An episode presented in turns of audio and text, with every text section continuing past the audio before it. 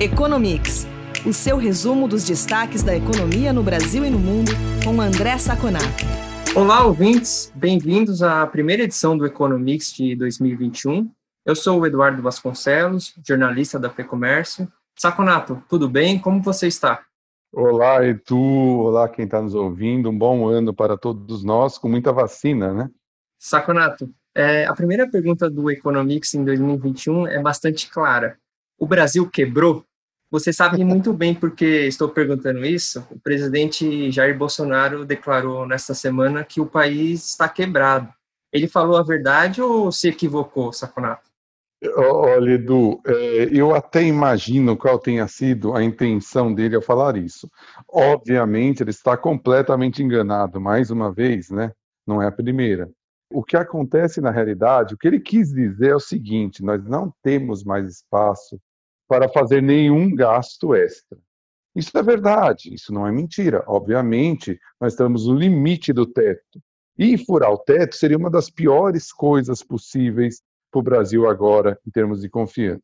Então, o que ele quis dizer, olha, não venham me pedir, não venham falar comigo que eu não posso gastar mais nada. Agora, quebrado é, uma, é um engano, um engano que não pode ser feito por um presidente. É muito grave. Você imagina um CEO de uma empresa chegar na TV, num dia que a empresa ainda está funcionando, a Apple, vamos dizer hoje em dia, falar a Apple está quebrada. O que aconteceria com a empresa? Iria falir, os investidores iriam tirar o dinheiro, etc, etc.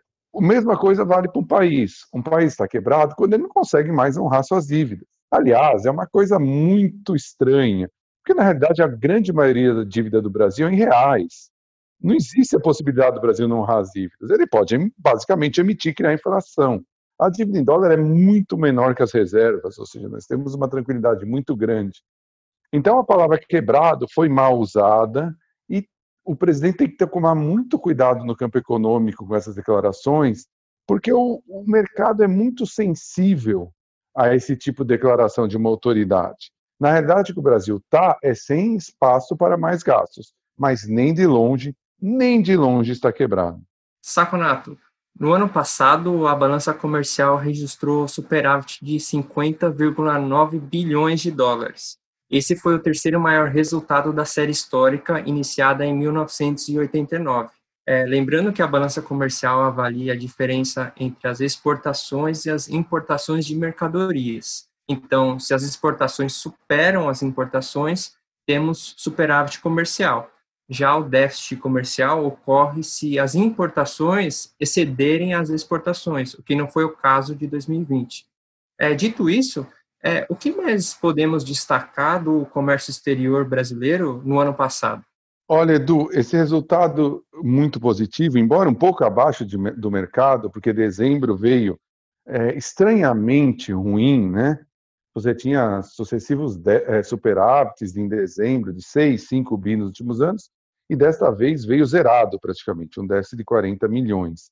Mesmo assim, o resultado é expressivo, já é 7% acima do, do, do, do que foi o ano passado, e, como você disse, o melhor resultado desde 2017.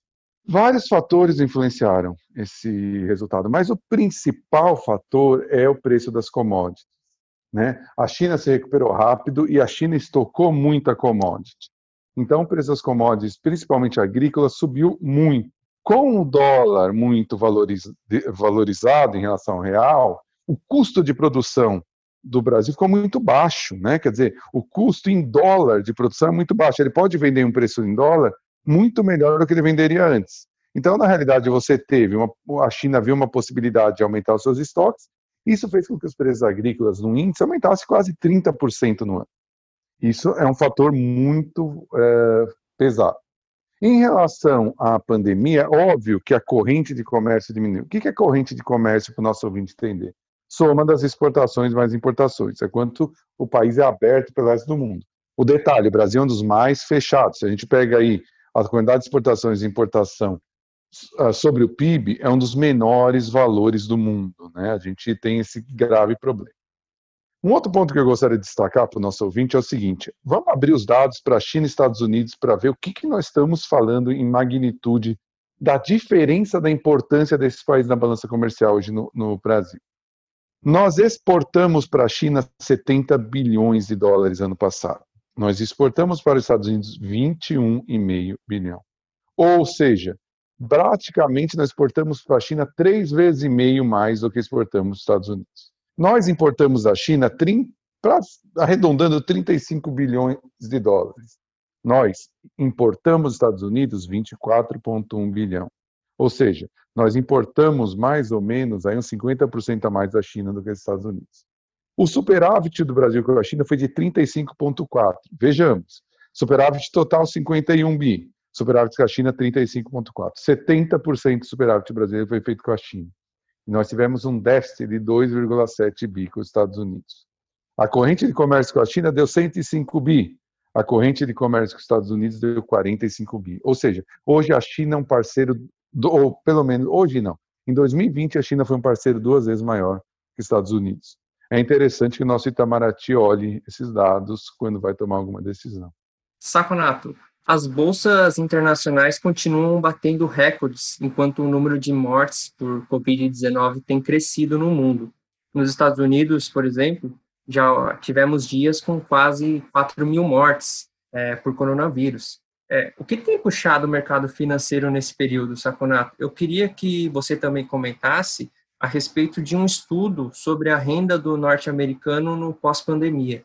É, esse é um tema muito interessante, Edu, porque nós falamos muito já sobre esse tema no final do ano passado, sobre a ótica dos auxílios do Fed, né, da política monetária, taxa de juros muito baixa, que fez aumentar a quantidade de dinheiro no mundo, e aí você vai ter esse dinheiro, vai buscar algum investimento e busca nas bolsas.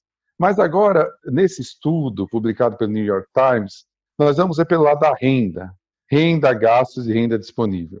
Para se ter uma ideia, nos Estados Unidos, a perda estimada em relação ao ano passado de salários por conta da pandemia foi de 43 bilhões de dólares.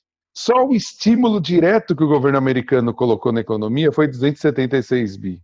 Só os estímulos de auxílio-desemprego para as pessoas que perderam emprego foi de 499 bi.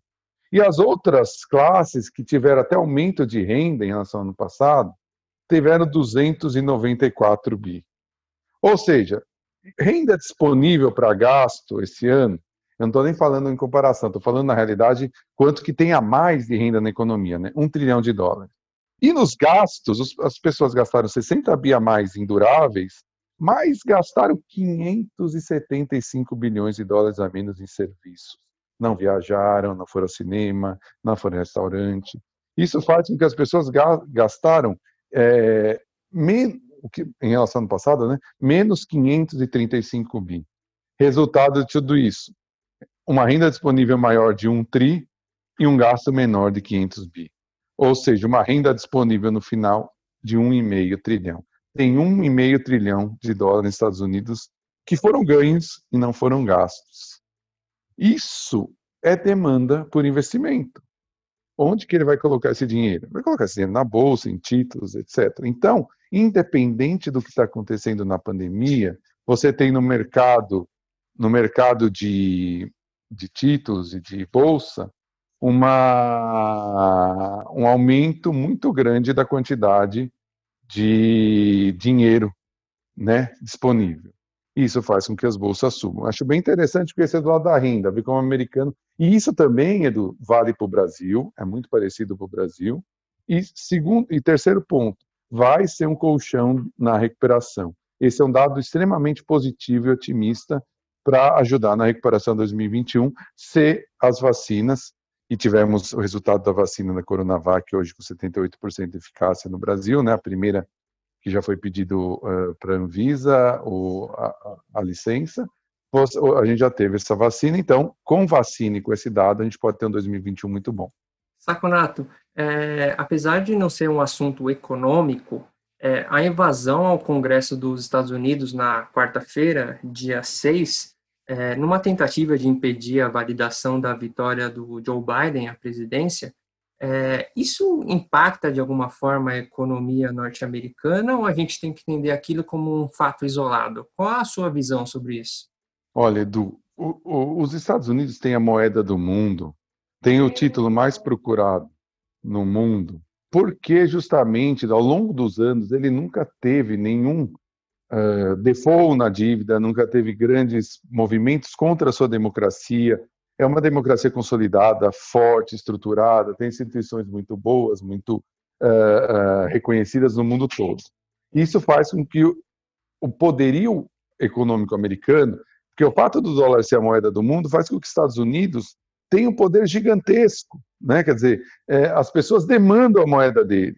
Ele pode ofertar moeda que as pessoas vão, vão, vão querer, se usa moeda, essa moeda na Europa, na Ásia, na América Latina, etc. Toda essa fortaleza econômica é baseada nessa fortaleza de instituições. Se o ex-presidente Donald Trump e seus seguidores começarem a colocar isso em dúvida, você abre um caminho muito, muito melhor para a China de tentar, no longo prazo, substituir a moeda americana. É muito difícil, obviamente, mas você começa a dar sinais de que você não é tão confiável assim. Então, esses fatores políticos têm sim grande influência no, na economia, principalmente em longo prazo, e os Estados Unidos têm que tomar cuidado para manter principalmente a sua democracia estável, que é exatamente o que o Trump quer fazer lá. E nós temos que tomar cuidado aqui no Brasil também com isso né? Você começar do, de todos os lados falando que é golpe ou falando que a urna eletrônica é fraudada, etc., é um perigo gigantesco para a democracia. Nós temos que ficar de olho aberto também. Saconato, é isso por essa primeira edição do Economics de 2021. Agradeço pela entrevista e a gente volta a se falar na semana que vem. Até mais. Até mais, Edu. Obrigado pela conversa, obrigado para os que nos ouviram. E semana que vem nós estamos aqui de novo, Economia.